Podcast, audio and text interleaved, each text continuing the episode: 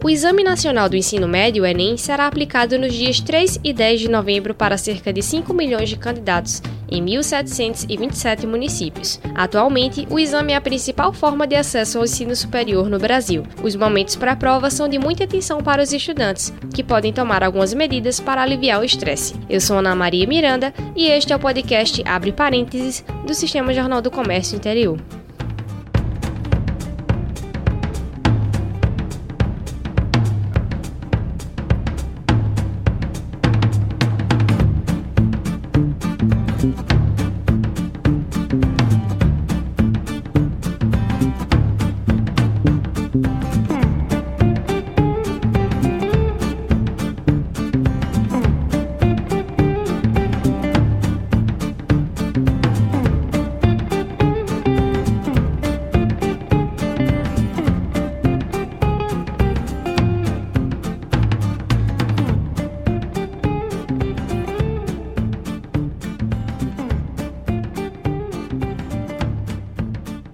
Vamos falar sobre a preparação do Enem com o professor Veridiano Santos. Olá, bem-vindo, Veridiano, tudo bem?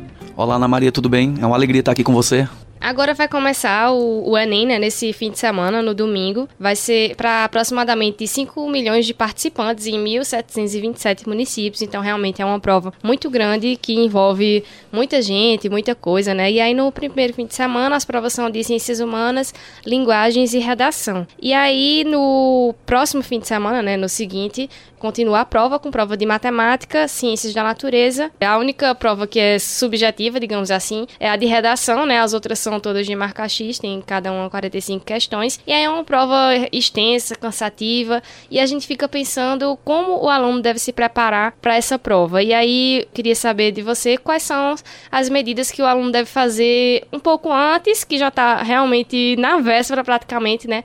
E no dia da prova, como ele deve fazer, se preparar para esse dia tão importante importante? É, neste momento, né, nessa reta final, é hora de desacelerar. A gente sabe que bate aquela, às vezes, aquela síndrome no aluno de querer estudar muito, de querer né, buscar, de, de dizer assim, ah, o ano passou, não estudei o suficiente, ficar nervosismo. Não, esse não é o caminho. É hora de ficar tranquilo, né? É hora de trabalhar o seu lado emocional, né? trabalhar o equilíbrio, porque você será exigido bastante é, é, é, na prova e quem tiver mais equilíbrio, quem tiver mais bem emocionalmente falando, né, é que vai fazer uma boa prova. Então, nesse momento, é hora da gente é, dormir bem, é hora da gente se alimentar bem, é hora da gente se preparar para a prova, né, uh, para não ter percalços na prova. Então, o aluno que, que faz esse, esse, esse trabalho né, de certificar os documentos, esse aluno que, que se alimenta bem, que se prepara, né, ele vai estar bem estruturado né, para suportar né, horas e horas de prova né, e está ali mantendo a concentração, mantendo o equilíbrio, né, ele vai acertar mais questões com certeza. Você fala em, por exemplo, boa alimentação e dormir bem. O que seria exatamente isso? Quantas horas de sono seria o ideal? Tem gente que. A prova, assim, começa no início da tarde, né? Então, tem gente que gosta de dormir até a hora do almoço, geralmente, não vai poder fazer isso, mas é, você acha que quantas horas de sono mais ou menos deveriam ser? Ou então, a alimentação também, se é comer algo saudável ou se comer muito, como seria essa parte? Olha, as horas de sono o recomendável é dormir entre 7 e 8 horas, né? 7 e 8 horas. Uh, e enquanto quanto à alimentação, não comer comidas né, muito gordurosas, né? Que podem lhe causar algum problema durante a, a prova, né? Porque se você adoecer, né? Aí o negócio fica muito difícil para você. É, às né? vezes o próprio nervosismo já faz a pessoa passar mal, né? Imagina Exatamente, uma, algo mais... uma comida muito forte, muito, muito gordurosa, né? Vai causar alguns problemas. Uh, o ideal também seria chegar né, pelo menos uma hora antes né, do fechamento dos portões, né, porque sempre tem um, um, problema no trânsito, a dinâmica das cidades brasileiras, você sabe como é que é, muitas vezes né, surpreende né, muitos, muitos, alunos que às vezes não conseguem chegar na hora certa e depois os portões fecharem não tem mais perdão. Não é? a, a regra é essa, fechar o portão. Então, é, para a gente não ser surpreendido, é importante né, verificar né, como é que é o trânsito da cidade, conhecer o, lo, o local da prova uh, no dia anterior ou na semana anterior, entendeu? Para não ter problemas, não ter ter surpresas. E se for algum lugar desconhecido, a pessoa pode acabar se perdendo na hora, né, e ter problemas para achar o local. Mas a gente vai só lembrar que o horário da prova, que no caso na nossa região, a abertura dos portões é ao meio-dia, o fechamento a uma hora da tarde, a prova começa de 1 e meia e termina de 7 horas no primeiro dia, que é o dia da redação, e no outro domingo, no domingo seguinte, acaba de 6 e meia. Justamente esse horário Antigamente tinha um horário de verão, né, que acabava confundindo muita gente, mas agora não tem mais horário de verão, só um horário diferenciado para os moradores de algumas cidades da região norte, né? O que preocupa é justamente isso do horário, que todos os anos muita gente perde a prova, depois aparece nas reportagens as pessoas correndo, chorando, enfim. Então, para evitar esse tipo de problema, realmente tem que fazer toda essa preparação. Verdade. E também eu, eu chamaria atenção porque uh, durante o momento que o aluno está fazendo a prova, é também é importante ele adequar, adequar o tempo, né? ele saber disciplinar-se, não é? Para saber que ele não pode gastar muito tempo numa questão, não é? Que ele, se, ele, se a questão tirar ele do, da sua tranquilidade, ele tem que fazer outra, não é? Ele não pode se afobar na prova, ele não pode deixar a prova envolvê-lo demais, né? Ele tem que manter o controle. É como se ele estivesse num carro e não pode perder a direção, né? Ele tem que estar no controle, né? Para administrar bem esse tempo né? e, e, e, ser útil, né? O tempo ser rápido, ser preciso, ser objetivo, é Que ele vai conseguir dar conta da prova, né? Porque são muitas questões, as questões de, de ciências humanas, de códigos de linguagem, são questões que têm bastante texto, né? Bastante coisa para interpretar então tem que fazer muitas operações mentais e a gente sabe que isso cansa, né? isso enfada bastante o aluno. Né? Então ele tem que estar tá nesse pique, ele tem que manter esse nível de concentração, esse nível de, de objetividade. Né? Então é fundamental ele, ele administrar bem o tempo durante a prova. Inclusive para evitar que lá para o final acabe tendo que chutar algumas perguntas por causa da falta de tempo, né? Por causa do tempo é, apertado. Acaba chutando e depois, se tiver muito apressado, quando vai passar as questões por gabarito, acaba errando e quando erra já era, não é? Não pode errar na passagem do gabarito, né? Então, se tiver nervoso, se tiver muito apressado, isso acaba acontecendo. Às vezes pode acabar se atrapalhando e marcando duas alternativas na mesma, aí complicou, né? Aí perdeu a questão. Perde a questão, ah. mesmo tendo acertado, né? É, é verdade. E aí vamos falar um pouco pouquinho do conteúdo. Teve um, uma polêmica inicial de que podia ser que essa prova tivesse muitas diferenças no conteúdo por causa da prova do ano passado, que o atual presidente Jair Bolsonaro falou de uma questão, criticou, dizendo que estava com um viés ideológico. A gente deve esperar mudanças significativas no conteúdo da prova desse ano ou deve ser como normalmente é? Todos nós professores estamos muito ansiosos com a prova, né? porque uh, as falas foram no sentido de uma prova mais objetiva, de uma prova mais memorialista? Uh, eu não sei se o INEP né, teve tempo de, de, de, toda essa estrutura, porque teve muitos problemas na organização da prova. Né? Nós não sabemos se eles conseguiram né, o tempo suficiente para uh, fazer uma mudança tão, tão forte como, como eles disseram. Né? Pelo que o, o presidente do INEP né, e outras pessoas declararam, né, uh, eles sinalizaram que iam mudar o perfil da prova. Uma coisa que sempre tem, geralmente em provas de vestibulares e até no Enem também, é a questão de conteúdos atuais, né? E aí as pessoas que, principalmente no caso das ciências humanas, né? E aí o que é que as pessoas poderiam esperar de temas que estão acontecendo é, esse ano, enfim, nos últimos anos, que pode ser que caiam na prova? Olha, no que diz respeito à sociologia, à história, à geografia, à filosofia, eu penso que um tema como cidadania é um tema bastante atual, tanto na filosofia quanto uh, na sociologia. Esse tema das, das, mudanças nas leis, as últimas reformas na Constituição brasileira, uh, as últimas, uh, digamos assim, leis que foram aprovadas e que mudaram o perfil até da própria Constituição brasileira, não é? As conquistas da sociedade brasileira através da, das leis, não é? Então acho que a gente focou nesse, nesse ponto. Eu acho que no, no que diz respeito à geografia, né, as questões ambientais estão muito fortes hoje em dia. A gente sabe que ela, elas vão cair na, na, prova, elas vão estar presentes em, na prova, seja lá qual for o estilo, né, porque é uma temática muito forte e a questão ambiental está na ordem do dia nos debates internacionais. Uh, ainda na geografia, o tema das cidades, né, as cidades inteligentes, as cidades se organizando uh, uh, para lidar com a tecnologia, as tecnologias, tecnologia e ética também um tema que corta a filosofia que corta a geografia e a história também muito fortemente. Né? Acho que os últimos governos da democracia brasileira, no que diz respeito à história, trabalhamos os principais fatos e acontecimentos desse Brasil contemporâneo, desse atual momento de crise que vive a democracia brasileira, esse momento de polarização, nós trabalhamos. Uh, eu acho que temáticas da atualidade, como o processo de migrações, os refugiados, uh, sempre está muito presente na prova. As questões que acontecem, por exemplo, a crise na Europa, o Brexit, uh, aquela confusão ali entre a Inglaterra e a União Europeia, além de muitas e muitas outras temáticas que foram na, trabalhadas o ano inteiro e que nós entendemos que, que eram absolutamente necessárias para munir os nossos alunos né, de, de conteúdo, de tranquilidade para fazer uma boa prova. Realmente é muita coisa, muito conteúdo, né? É. É, e, inclusive, o fato de o, Enem ele ser válido para entrar nas principais universidades do país, né? Inclusive até algumas internacionais, deixa o aluno ainda mais preocupado, ainda mais tenso com relação a isso. Eu queria que você falasse um pouquinho sobre essa relação, né, da importância do Enem na, na vida do aluno? Eu acho que o Enem é um exame importante, eu acho que ele se tornou muito forte no país inteiro, ele está nacionalizado, ele é uma, uma grande oportunidade para o aluno estar tá na universidade, tanto no Brasil quanto em outros países. Né? Portugal é um exemplo, um exemplo claro disso, não é? Então o aluno tem essa, essa opção e acho que deve, deve apostar, né? A gente tem que ter no mundo globalizado, no mundo que tem oportunidades imensas por aí, então a gente tem que agarrar, é nesse sentido que a gente incentiva o nosso aluno também a buscar, a lutar por suas, uh, por suas possibilidades, seus sonhos, né?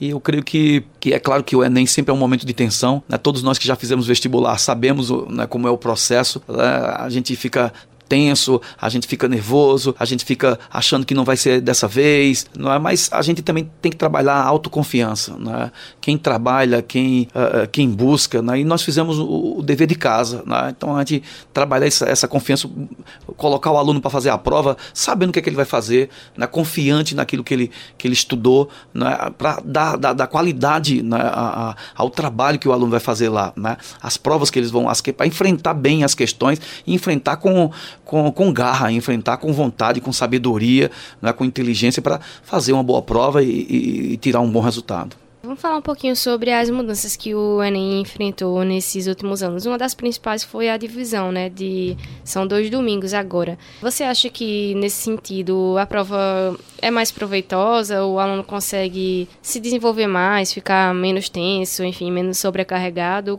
O que é que você achou dessa mudança? Olha, a meu juízo foi uma mudança importante, principalmente para os alunos, né? Porque dá mais leveza. Né? O aluno se prepara, estuda para a prova, por exemplo, no próximo domingo, né? De ciências humanas e códigos de linguagem. Então, eles estão muito focados nessa prova. Né? Então, passou essa prova, então eles vão ter mais um domingo para se preparar para as outras provas de ciência da natureza né? e matemática. Né? Então, eu acho que ficou mais leve para o aluno, acho que ficou mais, na, digamos, esticou um pouco, ficou mais plástico né? Essa, essas possibilidades de, de, de, dividir o Enem. Então, eu acho que foi uma medida importante e acho que favoreceu o alunado né? e também até os próprios colégios, os professores que tinham que cuidar do aluno. A gente estava acostumado, às vezes, né? aluno passava mal na frente dos colégios, o aluno uh, passava mal durante a prova, né? era mais tensão. Eu acho que era mais carregado né, no modelo anterior. Esse modelo, eu acho que ele dá mais uh, tranquilidade ao aluno. Os estudantes podem respirar um pouquinho, né? É, pode respirar. Entre uma semana e outra, pode respirar mais um pouquinho. Outra mudança que está sendo prevista a realização do Enem digital, né, com o objetivo de diminuir os custos do Enem. E de acordo com algumas informações do INEP, né, que é o realizador da prova,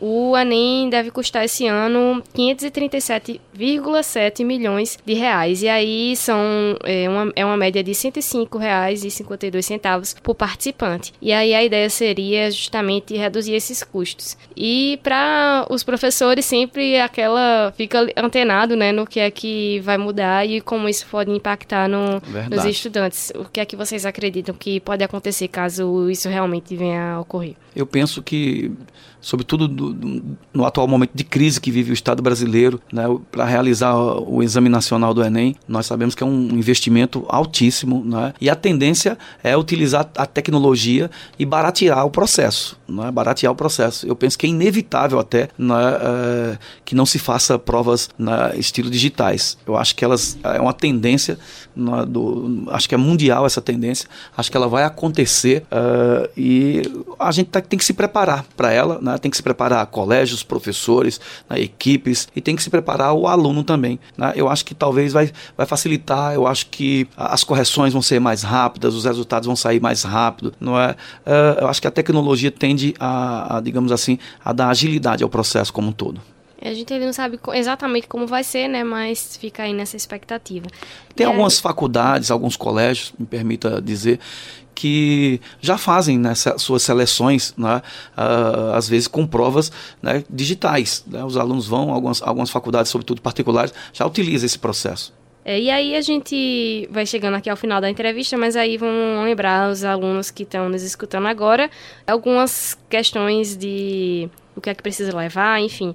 O acesso né, à sala das provas só vai ser feito com a apresentação do documento né, oficial. Exatamente, foto. não pode esquecer o documento. O documento é fundamental e a gente tem problemas. É quase tão importante como a presença, né? Exatamente, esquecer o documento é complicado porque, enfim, vai depender muito do tempo. Né? Então, né, munido de documento, né? bota lá junto do seu material, ajeita no dia anterior, não deixa nada para a última hora, porque a última hora a, mente da gente é muito curiosa, né? ela, ela esquece, né? mas ela não esquece por deficiência eficiência, não. Ela esquece por eficiência, né? É muita coisa na mente da gente, entendeu? Aí há, há os alunos que estão ansiosos demais, que estão, né? Acho que nesse momento também é muito importante a presença dos pais, né? Para orientar os seus filhos, para poder levar, né? ir junto, né? Ao local da prova, né? Levar o aluno e buscar. É sempre um apoio muito importante para o aluno. A gente que está lá no, nos pontos de prova, a nossa equipe está espalhada aqui em toda Caruaru, esperando o nosso aluno no ponto de prova. E a gente sabe disso, como é importante quando o aluno chega com os pais, né? E a gente abraça ali, os pais na, conversam ali, fica naquele clima agradável. E o INEP ele recomenda também que o aluno leve o cartão de inscrição, né, para tirar dúvidas com relação a a localização, enfim, se precisar também. E aí algumas coisas que são essenciais, né? Caneta, não pode esquecer que é, tem que ser a caneta preta, né? Isso. É, não leva a caneta azul, né? Tem uma músicazinha da caneta azul aí que tá bombando, né? mas a caneta do Enem é preta, se possível transparente, né? E porque para na hora de marcar o gabarito, né, a leitura é muito mais interessante com a caneta preta. É, e tem alguns itens que não pode levar, né? Como não pode levar lápis, borracha, enfim, só pode realmente levar caneta, né? E também relógio, não pode levar relógio, celulares, né? né? Tem que ser, tem que ter muito cuidado, né? No caso do celular, acho que eles vão oferecer uma bolsa para você né, botar a parte lá, mas é, equipamentos eletrônicos você tem que ter muito cuidado para, né, porque vão evitar fraude, vão ser muito severos com relação a isso. É verdade. E aí, é, deixa uma mensagem para os estudantes que vão fazer a prova agora no próximo domingo. Olá, você que está aí se preparando, você que está aí na reta final. Olha, eu queria que você pensasse que você cumpriu o seu objetivo. Você estudou o ano inteiro, né? você se preparou o ano inteiro, né? você realizou as questões, né? viu vídeos, teleaulas, né? fez simulados, né? você que teve junto com sua equipe, com seu professorado. Né? Uh, então, acho que você está preparado. Né? A gente está acreditando em você. Né? Uh, uh, erga sua cabeça, né? vá com propriedade, encare a prova como tem que encarar, com personalidade, com garra com força, né? Você vai fazer uma, uma prova. Não deixa o nervosismo tomar conta de você de jeito nenhum, né? Manda para longe o nervosismo, manda para longe a ansiedade, né? Bota alegria, né? E vai fazer uma boa, uma boa prova com certeza. E a gente tá torcendo por cada um de vocês. Tá vendo uma mensagem realmente muito importante para quem tá na atenção agora para a prova. A gente deseja, né, ao pessoal uma boa sorte na prova, como você falou. Muito obrigada, professor Veridiano Santos, pela participação aqui no podcast. A gente é que agradece. Abraço. E assim encerramos mais um episódio do podcast Abre Parênteses do Sistema Jornal do Comércio Interior. Se você tem alguma sugestão de tema para a gente debater por aqui, envie para o e-mail podcast@tvjc.com.br. E não esqueça de seguir a gente no seu agregador de podcasts favorito. Até a próxima, tchau.